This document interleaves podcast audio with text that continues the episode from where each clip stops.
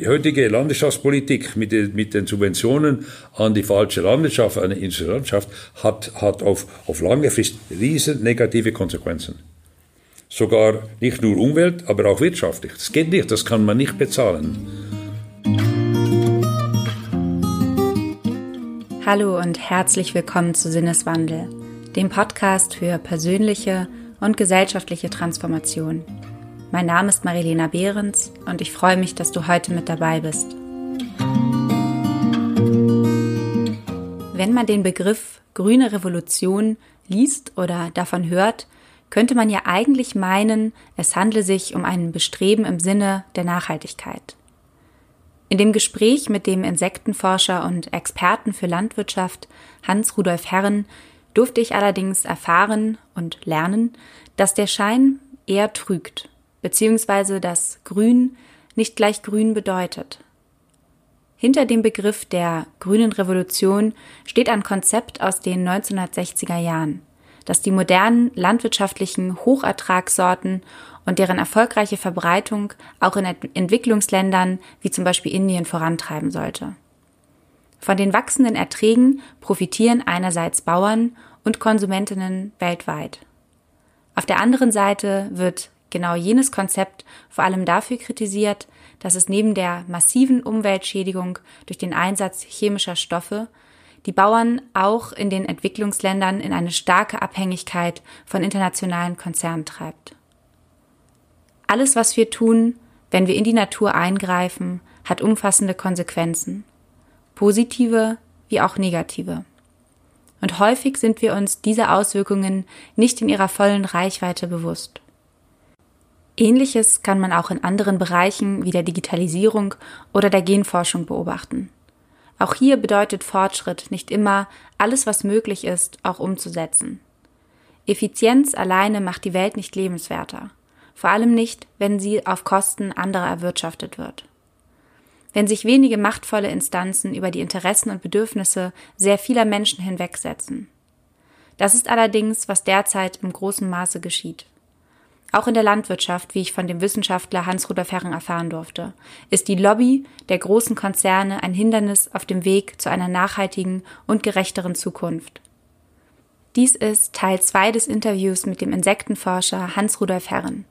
Solltest du also Teil 1 noch nicht gehört haben, empfehle ich dir, das vorher nachzuholen, da das heutige Gespräch auf dem letzten aufbaut. Ansonsten bleibt mir nicht viel übrig, außer zu sagen, ich wünsche dir viel Freude beim Zuhören.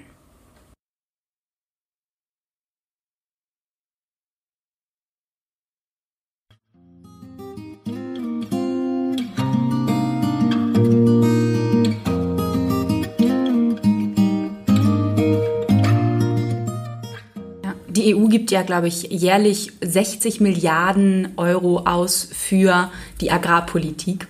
Und ähm, es zeigt sich aber, dass die wenigsten Gelder in eben in regenerative Landwirtschaft äh, reinfließen. Ja. Ähm, wie kann das sein? Also wer entscheidet das?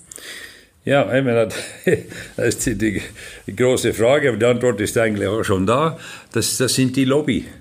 Äh, Lobbyarbeit bei den äh, ähm, Industrien, die die Input, also Dünger, die Düngerlobby, Pestizidlobby, Samenlobby und Gentech-Lobby, gehen zusammen, und dann auch die, die Maschinenfabrikantenlobby. Also das sind die großen Lobby, die auf der Produktionsseite sind. Dann haben wir natürlich jetzt auch immer mehr äh, bei den Verarbeitern. Oder da gibt es eigentlich noch global sechs Firmen, die, die kontrollieren über 90 Prozent der, der, der Nahrungsmittel verarbeitet. Von Coca-Cola, Pepsi-Cola, name it, oder alles Zucker und was da alles gibt. Das, das, das geht nur auf sechs verschiedene äh, Großkonzerne, zum Beispiel Unilever oder Pepsi-Cola, oder die haben eine riesen Menge Produkte. Und, ähm, Aber das, die könnten ja nicht mal die Welt ernähren. Das, äh, nein, das oder? Ja sie, sie äh, füttern die Welt, sagen wir einmal, aber nicht ernähren. Und, und also, natürlich wird alles hoch verarbeitet. Die wollen äh, nur noch eben mit Mais, Weizen und vielleicht Soja einkaufen, es geht, vielleicht Zucker, Zuckerrohr. Oder mit diesen paar Produkten kann man dann hunderte von neuen Dingen machen. Wenn man sich das mal anschaut, auf den, wenn man so das, vorbereitete Ernährung kauft oder was da drin steht, ist immer dasselbe. Und so haben wir diese Riesenlobby und die verlangen natürlich von den Bauern gewisse Produkte. Muss billig sein, Standard. Und so hat der Bauer die Bäuerin, einfach alles, die Betriebe vereinfacht, äh, so dass man eben viel produzieren kann, ständig, äh, gleiche Qualität, wenn möglich, äh, und natürlich auf Kosten der Natur der Umwelt, der Biodiversität. Und wenn man dann ganz rum geht, kommt man irgendwo zum Konsumenten. Ne? Und weil der Konsument denkt, ja, das muss ja immer billig sein, muss äh, das ganze Jahr müssen wir, äh, äh, weiß auch nicht, äh, Himbeeren haben oder, oder irgendwas, äh, Früchte, äh, Gemüse. Ähm, äh, muss billig sein, immer erhältlich sein, viel, es muss viel sein. Oder? Und dann mit dieser Nachfrage, das ähm, geht, geht man zurück zu der Verarbeitung und zur Produktion. Also ähm, es wird jetzt ganz klar, dass schlussendlich die Konsumenten werden so stark manipuliert, ja. beeinflusst, oder? Das, ja, man kann ja das. Ja, man kann alles. Wenn man die, die Kosten zahlen müsste, wäre das eine andere Sache. Es ist einem ja auch oft gar nicht, oder vielen Menschen ist es ja gar nicht bewusst, dass wenn sie Erdbeeren im Winter kaufen, dass das nicht normal ist. Also ja. ich, wenn ich mal über, wenn ich überlege, ähm, ich bin damit ja auch groß geworden und ja, ja. Ähm, für mich, ich habe das auch erst sehr spät in Frage gestellt, dass das ja. nicht normal ist. Ja. Weil, weil, bei uns im Ganzen zu Hause, ich habe dann als Kind irgendwann doch mal kleine Mini-Erdbeeren angepflanzt und die gab es nun mal im Winter nicht. Und da ist es mir dann zum ersten ja. Mal bewusst geworden.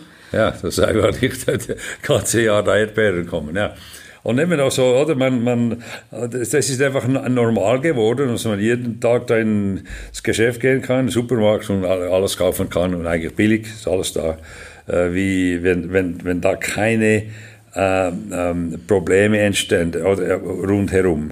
Und das, also natürlich, alles, alles ist möglich, weil die, die, diese ähm, Machtkonzentration diktiert dann, wie produziert wird, oder dass man den Konsumenten das billig verkaufen kann. Und natürlich immer mit größtem Profit. Oder? Irgendwo muss ja jemand etwas rausnehmen und diese großen Firmen, die Input, Output, die, die machen natürlich sicher, oder, dass sie viel verdienen. Und deshalb muss man bei der Produktion rationalisieren und dann bei der Verarbeitung, so, dass man mit Mais allerlei Produkte machen kann. Da muss ich nicht noch Mais, Hirse, also was alles noch einkaufen. Kann einfach der Mais da ein bisschen oder auseinandernehmen und wieder die, oder gibt es alles, Protein, äh, Faser, äh, Fett, äh, Stärke in einem Maiskorn, genau wie alle Körner. Und so wird das auseinandergenommen und neu zusammengestellt. Ich habe gelesen, dass es, ähm, oder beziehungsweise es ist, klingt irgendwie logisch nach dem, was du auch erzählst, dass es eben immer weniger Kleinbetriebe gibt, weil immer weniger Kleinbetriebe sich halten können. Also ich habe gelesen, dass 96 Prozent der Betriebe, die zwischen 2003 und 2013 aufgegeben haben, weniger als 10 Hektar Land bewirtschaftet haben.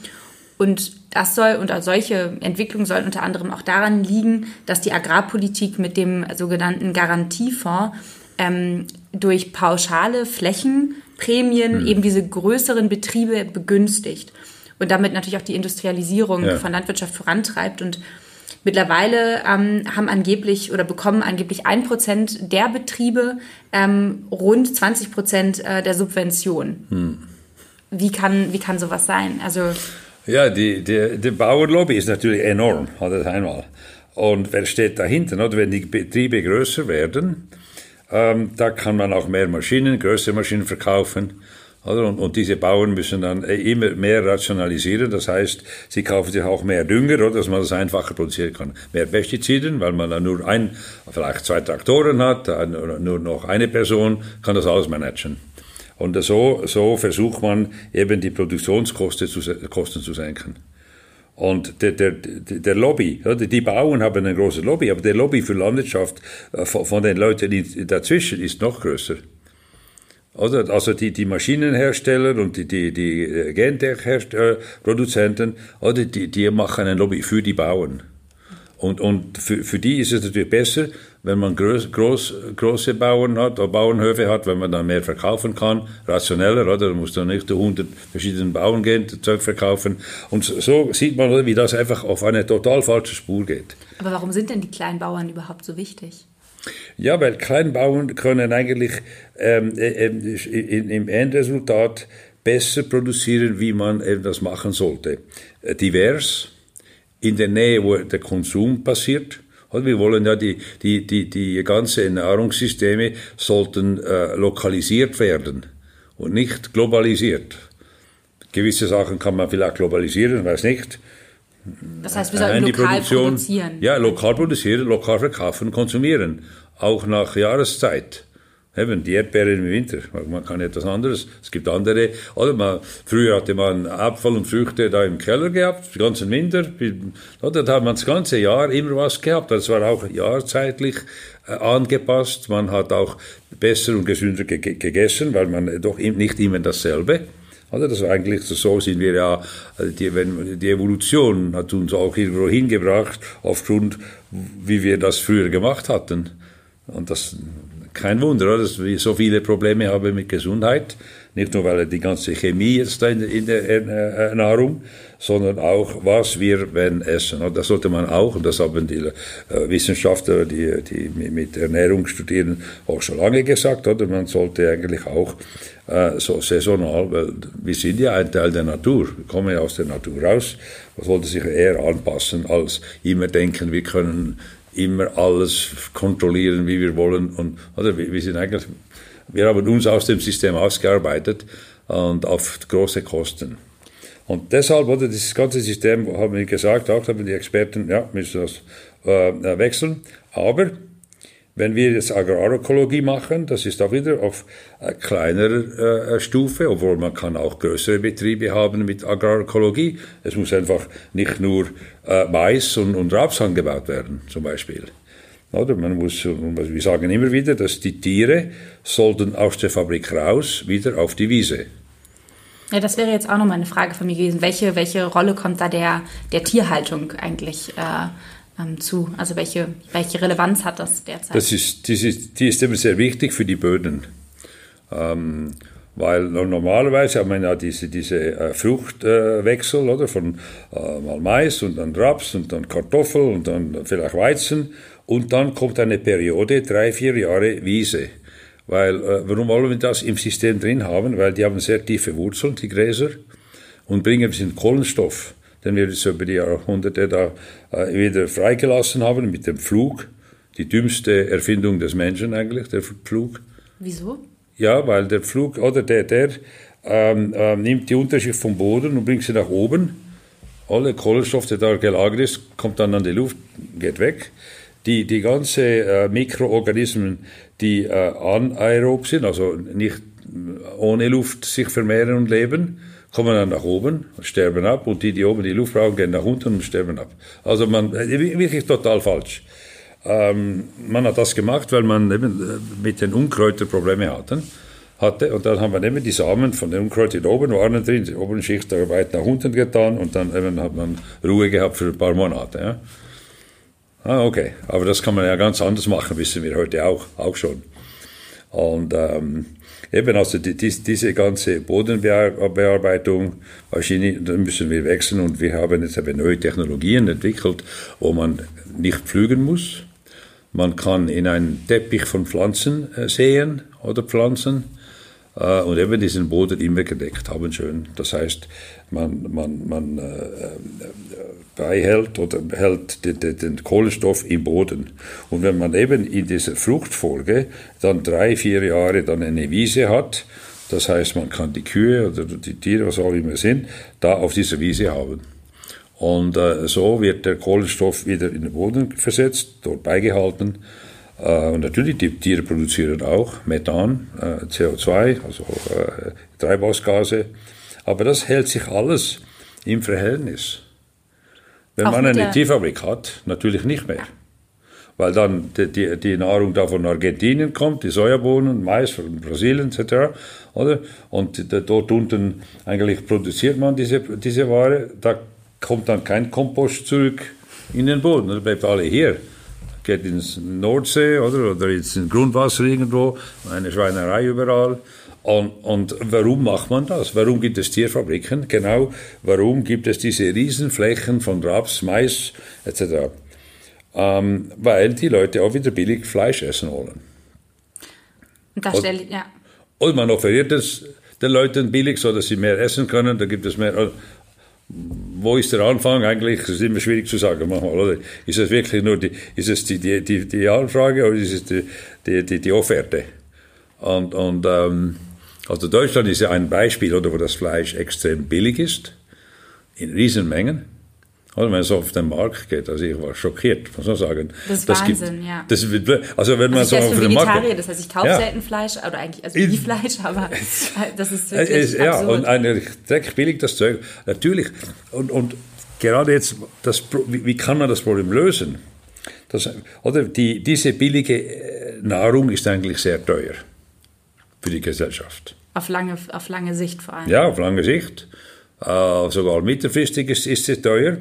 In welcher weil, Hinsicht teuer? Weil, weil, weil da hat man Umweltkosten und Gesundheitskosten. Die Gesundheitskosten sind mittel- langfristig erkennbar, Umwelt eigentlich sehr schnell. Und okay, wie viel kostet das? Und die Idee jetzt ist, dass wir ähm, die, die, diese externe Kosten in den Preis einbringen, oder die, die wahre Kosten.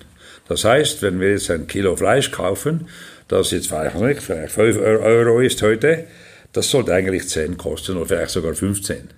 Wenn man da dann eben die, die, die, die Gesundheitskosten einberechnet, die da in ein paar Jahren kommen, wenn man die Umweltkosten auch einberechnet oder diese Ökosystemdienstleistungen da unten, die natürlich waren, die haben wir weggenommen, ersetzt, Okay, was, was, was ist der Kosten hier? Die Frage ist immer, wer, wer will das bezahlen? Also die Bauern sagen natürlich, mein Fleisch wird nicht mehr gekauft, wenn, wenn, ich, wenn ich diese Kosten mit einbreche, dann wird, die Politik fängt dann sofort wieder an mit, dann äh, wird, wird Fleisch zu einem Luxusgut, was es ja auch mal war, muss man ja ganz klar sagen. Also nicht jeder konnte sich damals Fleisch leisten.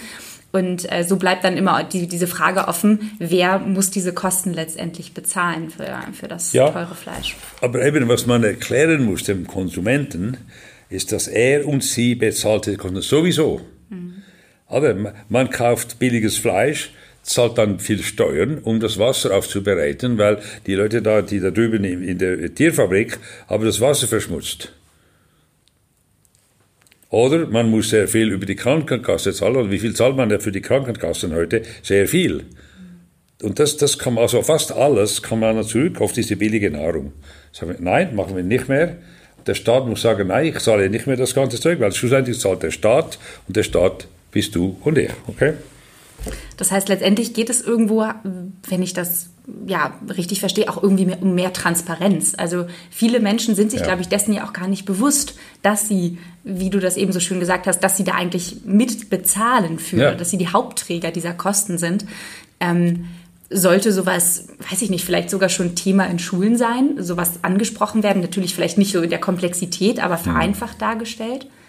Ja, das, das ist eine äh, Sache der, der, der Information äh, von Konsumenten. Und wir haben ja hier bei Biovision so ein Projekt, das heißt Clever. Und das ist so ein Container, das ist ein Mini-Supermarkt. Da kann man da reingehen und einfach gewisse Produkte auslesen. Da gibt es eben die die nachhaltigen und die anderen. Und wenn man da dann aus zu, zur Kasse kommt, kann man dann sehen, oder, wie groß ist mein Fußabdruck.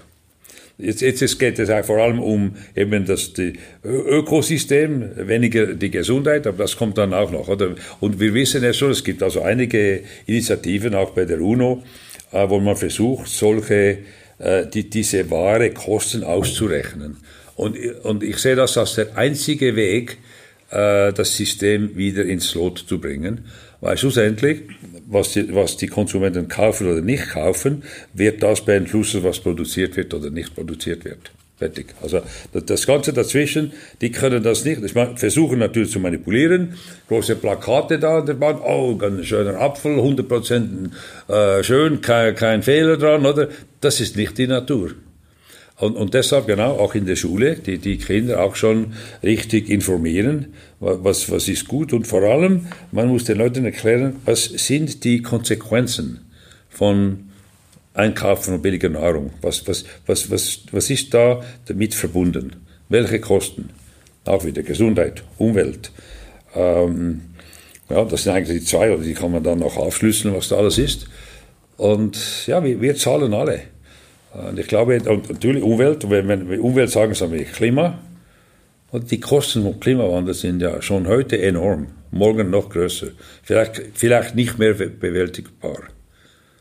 Ich bin gar nicht sicher, dass wenn man die Daten anschaut, nicht was man so täglich liest, sondern was, was die Wissenschaft eigentlich unterschätzt hat in den letzten 30 Jahren, ähm, dass die Chancen da, dass wir jetzt doch das überleben äh, in einer Form, ja, wo wir eigentlich ein ähnliches Leben haben können wie heute, Glaubst du, nicht möglich ist. Ich glaube, dass das ist, dass diese Zeit ist vorbei, weil ähm, vor allem, was wir wissen jetzt, wird ja die Temperatur sicher um drei, dreieinhalb Grad höher. Und das heißt, die Extremen sind dann 12 Grad höher. Ja? Und, weil wenn 3, 4 Grad, das ist ja ein Durchschnitt. Und ähm, das, das sind Riesenänderungen.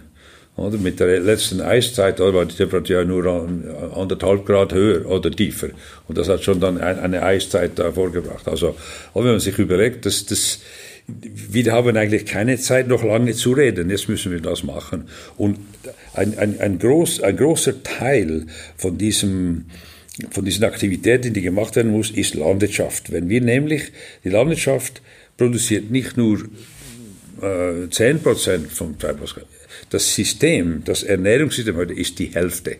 Da gibt es Studien gemacht worden sind von, von einer Organisation da in, in Genf, äh, Grain, und das sind zwischen 47 und 51 Prozent der Treibhausgase kommen aus dem Ernährungssystem. Weltweit? Das heißt, Weltweit? Weltweit, ja, im Durchschnitt, ja.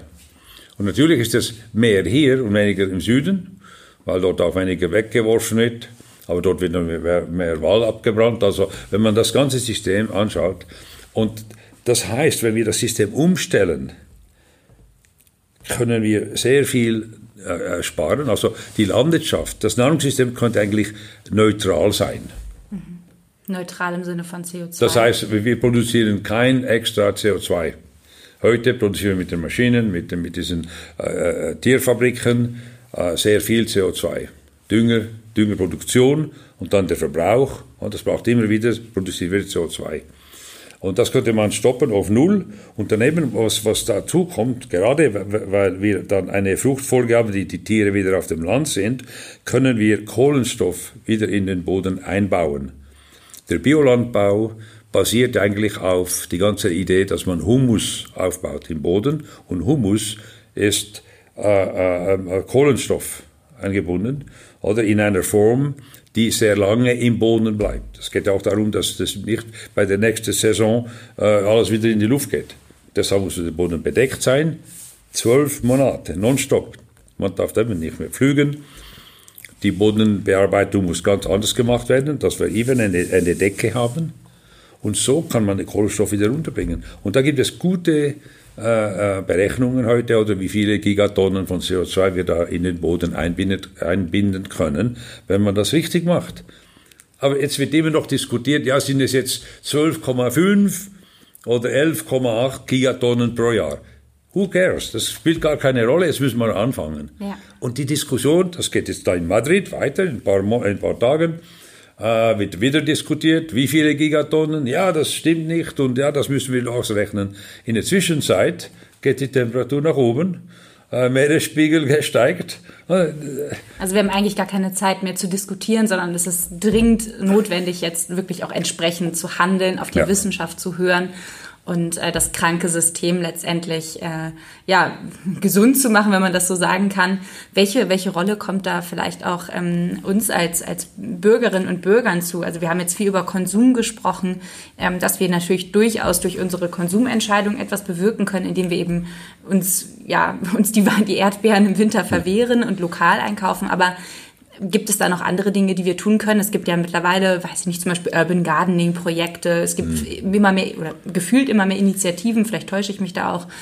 Ähm, gibt es da noch andere, eine andere Rolle, die wir tragen können, außer der Konsum, Konsumentenrolle? Ähm, schlussendlich ist fast alles im, im Konsum oder, äh, absummiert. Und wenn man das also anschaut, ähm, was kauft man ein, was macht man? Nicht nur das Essen, die Kleider, oder? Man kann, äh, wie fährt man rum? Die ganze Transportgeschichte. Oder? Da gibt, geht man jetzt jedes Wochenende irgendwo nach, äh, ans Meer im Süden, weil es billige Flüge gibt. Ist das, ist das nötig? Zum Beispiel. Oder es ist das Verhalten, äh, nicht nur Konsum, aber das generelle Verhalten der Leute, die, äh, das, das muss ändern, das, da muss sich was ändern. Äh, sonst, äh, und die Wahrnehmung, dass wir eigentlich das Problem sind, wir alle, oder? Ich inbegriffen, oder? Ich könnte da noch viel anders machen. Und, ähm, aber woher, woher? Und, oder jeder sagt ja immer, ja, du musst jetzt, wenn du mit dem Fahrrad gehst, dann komme ich auch, sonst fahre ich. Oder? Geht nicht, aber das ist so ein, ein äh, Teil vom Verhalten, ja, es, es, nützt nur, wenn alle das machen. Schlussendlich schon, aber jemand muss ja mal anfangen. Und ähm, also ich kenne jetzt viele Leute, auch bei Biovision, die kommen mit dem Fahrrad, das Auto bleibt zu Hause, haben schon lange kein neues mehr gekauft oder vielleicht sogar verkauft und kein Auto mehr, weil in der Schweiz sowieso, da kann man wirklich mit der, da gibt es überall einen Bus oder einen Tram oder einen Zug, äh, braucht man nicht mehr. Das heißt, das ist dieser, dieser Paradigmenwechsel, von dem du ja auch gesprochen ja. hast, dieser Sinneswandel, dass man letztendlich neue Lebensstile etabliert, ähm, aber das ist ja etwas, was, was Zeit braucht oft. Also man kann wenn ich mir das jetzt so vorstelle, das, das wird bestimmt nicht von heute auf morgen gehen, dass auf einmal alle Menschen sagen. Also ich meine, so bei, dem, bei den SUVs oder auch, keine ja. Ahnung, was Avocados und Fleisch angeht, gibt es hier und da schon irgendwie, merkt man, da verändert sich was in der Denkweise einiger Menschen, aber bestimmt auch nicht überall. Man lebt ja auch irgendwo doch immer in seiner Bubble. Ähm, aber diese Zeit haben wir ja gar nicht. Muss da nicht irgendwie vielleicht auch politisch, geht es da nicht vielleicht auch um Verbote? Ich glaube, wir kommen nicht rundherum. Aber ein Verbot, das macht man einfach indirekt. Es kostet einfach mehr, weil schlussendlich ist alles mit dem Geld verbunden. Und leider äh, haben wir so ein, ein Wirtschaftssystem, das ja auch das Falsche fördert. Oder zum Beispiel, was misst man? Oder was, was ist ein Erfolg? Ein Erfolg ist, wenn man mehr verdient. Ähm, was die Kosten sind oder für diesen Verdienst, fragt ja niemand. Und mit, mit dem Bruttosozialprodukt, das ist ja so unser großes Ding. Okay. Desto mehr kranke Leute man hat in einem Staat, desto höher ist das Bruttosozialprodukt. Das, das, das ist ja blöd, oder? Das ist absurd. Und, und, und, und, deshalb müssen wir auch ein anderes Wirtschaftssystem haben, wo man nicht das Eigentum und so immer mehr Eigentum fördert, oder? sondern dass das auch immer äh, viel stärker besteuert würde zum Beispiel. Und es gibt natürlich immer Unterschiede in der Gesellschaft, das ist auch eigentlich wahrscheinlich gut, aber nicht diese riesen Unterschiede. Ähm, und, und, da muss man schon sehen, oder, das braucht eine ganz andere Denkweise und, und auch Handlungsweise, die, ähm, man sieht jetzt auch, also in der Schweiz sind die Grünen, jetzt haben wir rechts vorwärts gemacht, Europaparlament ja auch, oder ist das der, das Zeichen, dass die Leute sich etwas Neues überlegen? Es geht nicht mehr so weiter, weiß nicht. Aber es, es muss schlussendlich auch über die Politik gehen. Weil, ähm, oder wenn in der Politik man sagt, ja, einfach immer mehr extrahieren vom Boden, mehr Naturschätze, no problem, oder unsere Technologie, die wir haben, die wird besser und wird die Probleme in Zukunft lösen. Aber Technologie kann eben nicht biologische Probleme lösen, auch, auch nicht äh, äh Verhaltensprobleme. Ich glaube, dort, dort, das, ist, das ist auf einer anderen Ebene. Ähm, und wenn man sieht heute, die Jugend, viele sagen, ja, was für eine Welt haben wir noch? Oder die merken auf, einmal, ja, das sieht nicht so gut aus, gehen auf die Straße, machen Streiks. Sollte noch viel mehr. Ich, ich unterstütze das 100 Prozent oder 200 Prozent. Bist du auch bei ja. Scientists for Future? Wen, die? Scientists for Future? Die gibt es ja auch. Das Aha. ist sozusagen, die, die solidarisieren oh. sich mit der, mit der Fridays for Future Bewegung. Das sind ah, okay, aber ich wusste nicht. Ah, okay, ja. Ja, natürlich. Oder wir können nicht genug machen eigentlich. Oder zu viel machen in Sachen, äh, sagen, nein, wir wollen etwas Neues, etwas anderes. Und es ist interessant, oder? Dieser äh, Bericht, den ich da Co-Präsident war über die Landwirtschaft, haben wir vor zehn Jahren gesagt, wir müssen einfach ein, ein, ein radikaler Wechsel. Business as usual is not an option. Das steht in dem Bericht. Aber es wurde ja sehr wenig gemacht. Nur bei denselben Leuten, die schon vorher das gemacht haben, wurde es weitergenommen. Und, und wer hat das ganze Projekt eigentlich gerettet?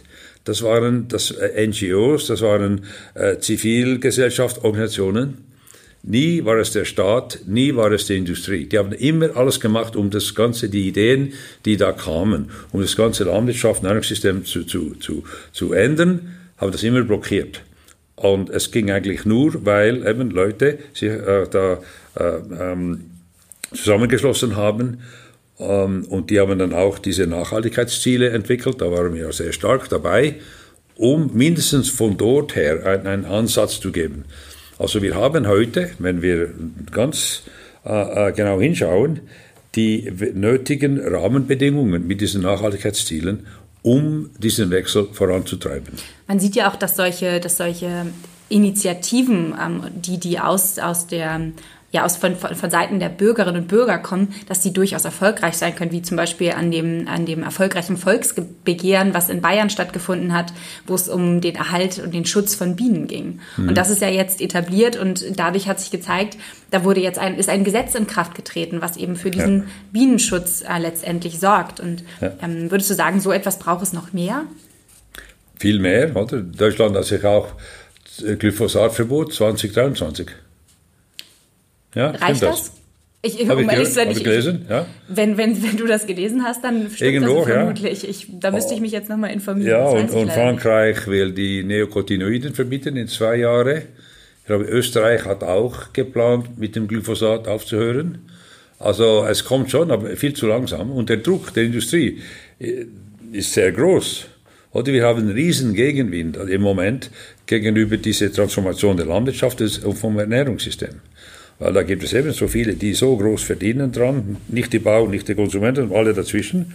Oder das da, da eigentlich, die wollen keine Änderung, auch wenn sogar die Konsumenten sagen, ich will etwas Neues, anders.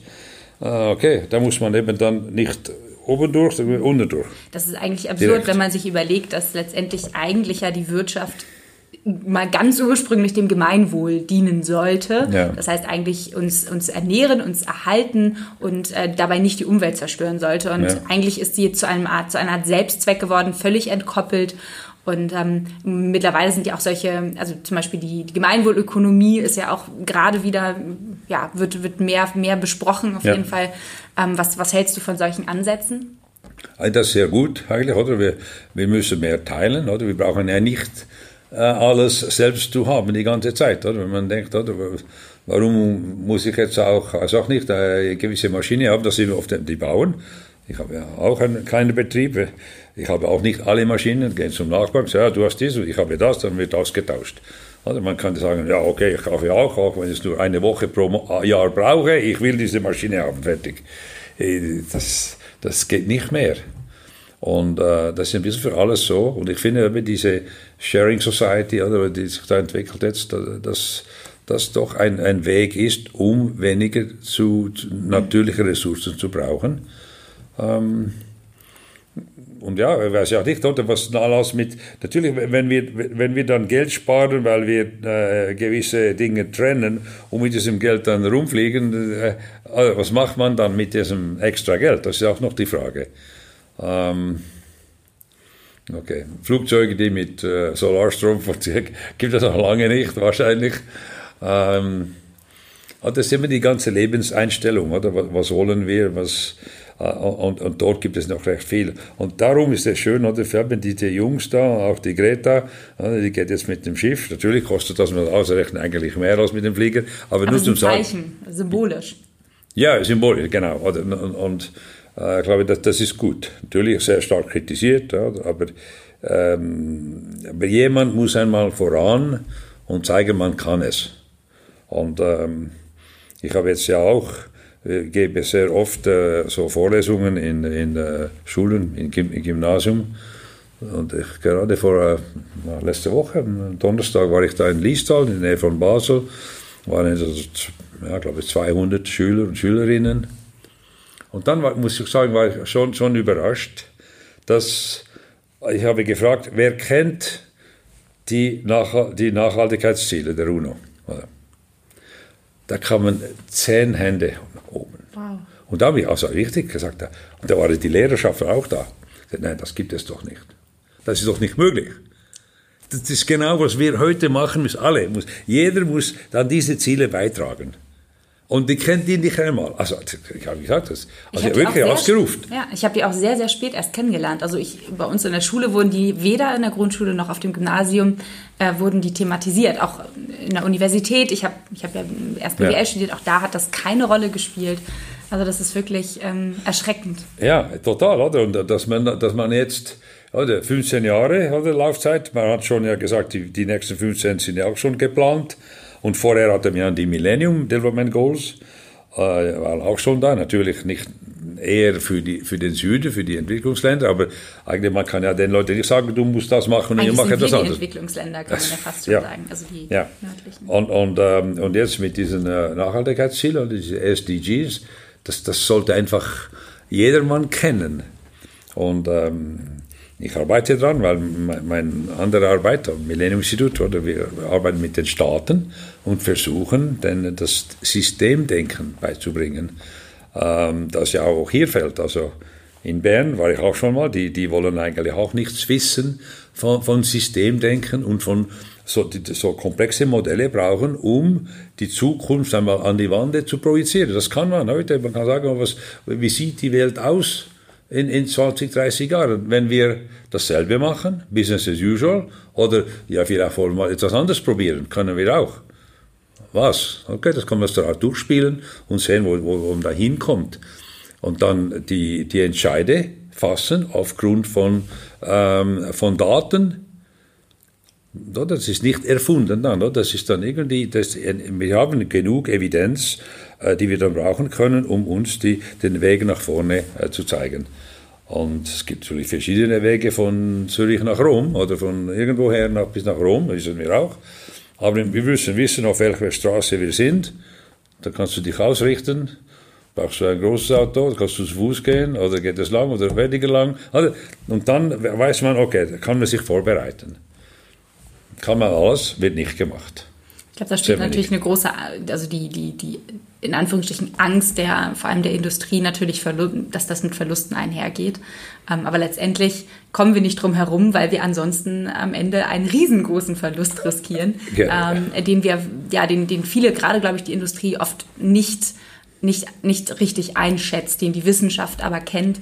Und ja. auch vielleicht da, vielleicht muss die Wissenschaft auch noch lauter werden. Also das, auch das frage ich mich manchmal, ähm, ob da nicht noch eine größere, ein, ein, ein stärkerer Verbund auch zwischen ähm, Bevölkerung und Wissenschaft stattfinden muss. Also Wissenschaft auch so, dass dass sie, dass sie ähm, ja bei, bei, bei Bürgerinnen und Bürgern ankommt, verstanden ja. wird und letztendlich natürlich auch dann dieser Druck von, von unten, sage ich mal, oder aus der Mitte ähm, stattfinden kann. Also das ähm ja, das ist ja wichtig. Was mich immer überrascht, oder, ist in unserer Gesellschaft, wo ja alle zur Schule gegangen sind, eine Lehre gemacht haben, irgendeine Uni, weißt du, guck was, und wie, wie wenig die Leute verstehen vom, vom, vom System. Das sieht man bei den Abstimmungen. Vielleicht sollen wir ja nichts verstehen.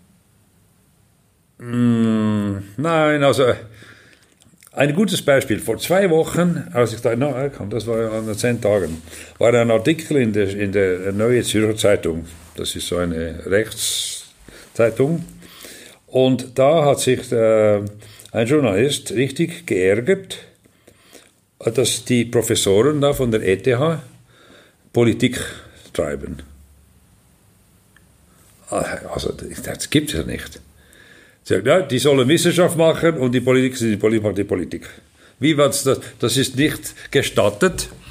Und eben, das ist so ein Zeichen, oder? Dass die, die Politiker wollen nicht, dass wir da mit Wissenschaft kommen, die wollen einfach ihre Politik machen. Und schlussendlich geht es dann eben nur um Geldmacherei, ja? Sonst überhaupt nichts. Was gibt es anderes?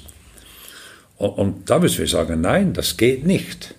Wie, und, und, was ich da mache am Millennium-Institut ist eigentlich, wir brauchen Wissenschaft, um die Politik zu beeinflussen. Wir müssen mehr Wissen in, in diese großen Entscheiden, Entscheidungen für die Zukunft haben. das Geld sollte auf die Seite geschoben werden und wir müssen mal ein System anschauen, was, was, ist, was sind die langfristigen äh, Konsequenzen von, von heutigen Politik. Die heutige Landwirtschaftspolitik mit den, mit den Subventionen an die falsche Landwirtschaft, an die industrie Landschaft, hat, hat auf, auf lange Frist riesen negative Konsequenzen. Sogar nicht nur Umwelt, aber auch wirtschaftlich. Das geht nicht, das kann man nicht bezahlen. Aber nein, man schaut sich ja nur die nächste Periode, bis man wieder gewählt wird, oder? Habe ich was geliefert. Oh, ja, ich habe den Industrien wieder ein bisschen Markt gegeben da. Okay, dann wird man wieder gewählt, weil da kriegt man Geld für die Wahlen wieder, oder? Wir sollten über das raus sein heute. Hm. Das heißt, es gibt sehr, sehr viele Ansatzpunkte, wo man eigentlich wirklich tiefer reingehen müsste und auch wirklich im Prinzip das System umkrempeln, auf den Kopf stellen muss. Ja. Ähm, vielleicht, weil wir haben, glaube ich, schon über eine Stunde gesprochen und ja. wahrscheinlich das Thema, ähm, ja. nicht, dass du deinen Flug verpasst. Ähm, mal angenommen, du wärst jetzt noch mal, ja, vielleicht hättest vielleicht gerade deinen dein, dein Abschluss gemacht äh, auf der Schule und ähm, oder auch von der Universität, wie dem auch sei. Wie würdest du jetzt angesichts des ja, Klima der Klimakrise und allem, was gerade so vor sich geht und deinem Wissen, das hättest du vielleicht schon dennoch, das würde ich mhm. dir zugestehen. Ähm, was würdest du mit deiner Zeit äh, anstellen? Ich würde mich viel mehr bei der ähm, Ausbildung der Jugend mit der Jugend zusammenarbeiten und vor allem dies, dies, dies, dieses Systemwissen beitragen, weil die, die, die, die Leute, also die Kinder, die kleinen Kinder, können im System denken, oder? Dass es eine Aktion, eine Reaktion hat und vielleicht nicht gerade heute oder morgen, aber vielleicht übermorgen. Und, und das wird den, den Kindern abgelernt, im Kindergarten schon und nachher nur linear und kurzfristig. Das ist so unsere Gesellschaft, keine Zeit hat. Und ich würde sagen, da sollte man mehr und würde ich auch viel mehr einsetzen. Und immer wieder mit, mit, dem, mit dem Beispiel Landwirtschaft und Nahrungssystem, weil eigentlich das, das ist ja das Grundlegende. Also ohne Wasser, ohne, ohne Ernährung sind wir nichts. nichts. Und ähm, man muss eben bei der Jugend auch noch viel machen, weil in einer anderen Schule in Winterthur, als ich da hinging, hat mir der, der ähm, Mediachef gesagt, hier, der das organisiert hat, ja, die wollen nichts über die Landwirtschaft hören, das sei nicht interessant. Da habe ich das erste gesagt, habe ich gesagt, okay, ich habe gehört, dass Sie die Landwirtschaft nicht interessiert. Aber habe ich dann gefragt, ja, was, was habt ihr heute Morgen gemacht? Und wenn wir da fertig sind, Mittag, äh, wo gehen Sie dann hin? Was macht? Essen natürlich. Wo kommt denn das her? Einfach da. Das ist ja verrückt, wenn man denkt. Das ist heute, oder kann man da Klima gehen und macht äh, Demonstrationen. Ja, alles gut. Aber sich überlegen eigentlich, warum oder wie kann ich überhaupt hier sein? Oder was braucht es dazu? Und, und dass der Klima natürlich dann äh, sehr schnell auf die Ernährung zurückkommt, oder, äh, haben sie auch noch nicht gemerkt. Und, und da sieht man, oder, wie, wie eng die Leute denken heute. Wie wir auch daraufhin ausgebildet werden, weil das letztendlich ja effizient ist. Ja, ja. Und, und, und so, so von dort her muss man sehen, oder, fehlt etwas in unserem äh, Ausbildungssystem. Äh, das, und das muss man schnell korrigieren. Und oder man muss ja nur zurückgehen, 50 Jahre, Club of Rome, Limit to Growth. Also das Buch Grenze des Wachstums, das sollte jeder lesen, auch noch 50 Jahre später. Es gibt ja ein Update, oder? es eine neue Ausgabe, wo, wo man dann eben gesehen hat, trotz aller Kritik, das sei nicht, stimmt nicht, hat über 80 Prozent, was da drin stand, oder hat sich ja so dann herausgestellt. Und wenn man da sofort etwas gemacht hätte, vor 50 Jahren, wären wir heute gar nicht an diesem Thema zu diskutieren. Das heißt, wir sollten jetzt auf jeden Fall nicht mehr über diese Probleme hinwegsehen, sondern jetzt handeln. Und vielleicht bedeutet das ja, dass es bald eine Biovisionsschule gibt, wer weiß. Oder ein, ein Fach, was nach, also in einigen Ländern wird ja darüber diskutiert, ob es das Fach Nachhaltigkeit geben soll oder nicht. Ähm, was klar ist, wir müssen auf jeden Fall handeln. Und ich bin ähm, ja schon mal sehr dankbar, dass, dass du dich so intensiv für dieses Thema auch einsetzt und ähm, bin gespannt, ähm, wo das uns letztendlich hinführen wird. Und danke dir jetzt erstmal für dieses Gespräch. Vielen Dank. Ja, danke Marilene, dass du Zeit genommen hast. Hat mich sehr gefreut, ja.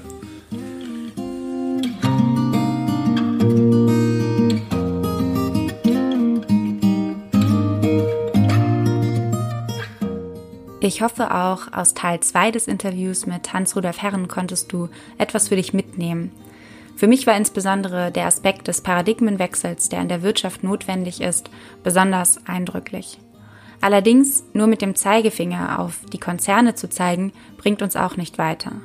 Es braucht auch den Druck von unten aus der Zivilbevölkerung, der die Politik zum Umsetzen neuer Maßstäbe und Richtlinien drängt und damit auch die Wirtschaft zum entsprechenden Handeln veranlasst. Zudem sind mehr Austausch und Diskussion im öffentlichen Raum sowie Transparenz vonnöten, um einen Sinneswandel voranzutreiben. Zumindest ist das mein persönlicher Eindruck. Wenn du mehr Informationen zu dem Thema Zukunft der Landwirtschaft und Biodiversität suchst, wirst du in den Shownotes fündig. Dies war übrigens die letzte Podcast-Folge des Jahres 2019, mit der wir auch das Thema ökologische Nachhaltigkeit mit dem Fokus auf Ernährung und Landwirtschaft fürs Erste abschließen. Und im neuen Jahr, im Januar, starten wir dann mit dem Themenschwerpunkt Wirtschaft neu denken mit Interviewgästen wie Christian Felber, dem Initiator der Gemeinwohlökonomie. So viel sei schon mal vorweg verraten. Ja, wenn du Ideen, Wünsche und Anmerkungen zum Podcast hast, dann schreib mir die auch sehr gerne an sinneswandel.marilenabehrens.de. Ansonsten wünsche ich dir ein, ja, ein besinnliches Weihnachtsfest. Komm gut in das neue Jahr und ich hoffe, dass wir uns dann in 2020 wiederhören. Bei Sinneswandel, dem Podcast für persönliche und gesellschaftliche Transformation. Bis bald.